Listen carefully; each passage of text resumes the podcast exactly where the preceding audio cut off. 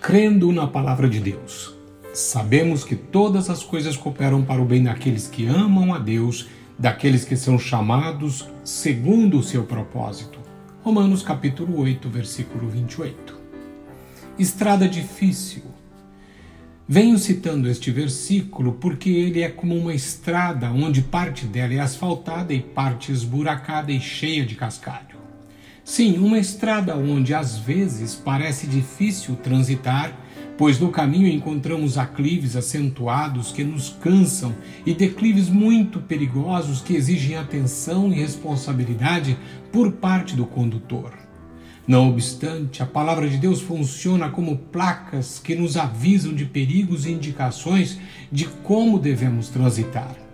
Essa analogia é para dizer que o versículo citado não afirma que você gostará ou entenderá o que está acontecendo em sua vida, ou ainda que as ocorrências são boas e cheias de alegria e contentamento.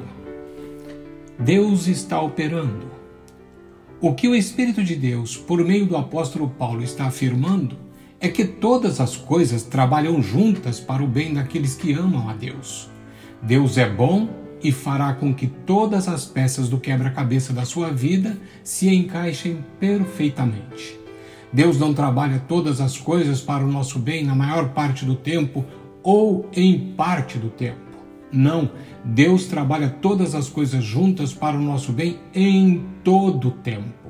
Isto significa que enquanto estamos transitando na estrada da vida, Deus está operando tudo para o nosso bem cremos. Nem sempre um cristão verdadeiro que ama a Deus pode ver como as coisas trabalham juntas para o seu bem. Há muitas coisas que nunca vimos, mas sabemos que existem. Por exemplo, sabemos que o vento existe, mas alguém já ouviu? Fala-se muito de um laboratório no subsolo de uma área na fronteira entre a Suíça e a França, mas eu e mais de 99% da população mundial nunca ouvimos. Essas coisas que citei como exemplo, exemplos não existem porque nunca as vimos. No caso do vento, todos nós o sentimos. No caso do laboratório, temos vasta informação que atestam a veracidade da sua existência. Então, acreditamos igualmente em ambos.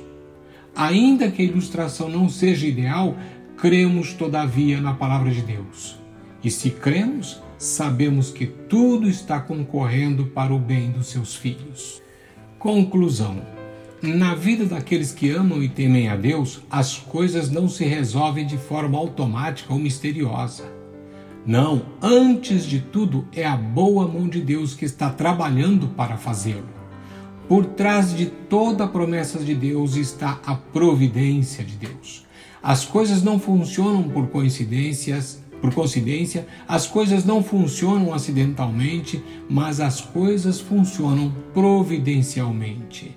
Podemos entender providência como um conhecimento prévio de Deus a respeito do futuro, e isto significa que ele sabe e vê todos os eventos antes que ocorram e já providenciou para que tudo concorra para o nosso bem.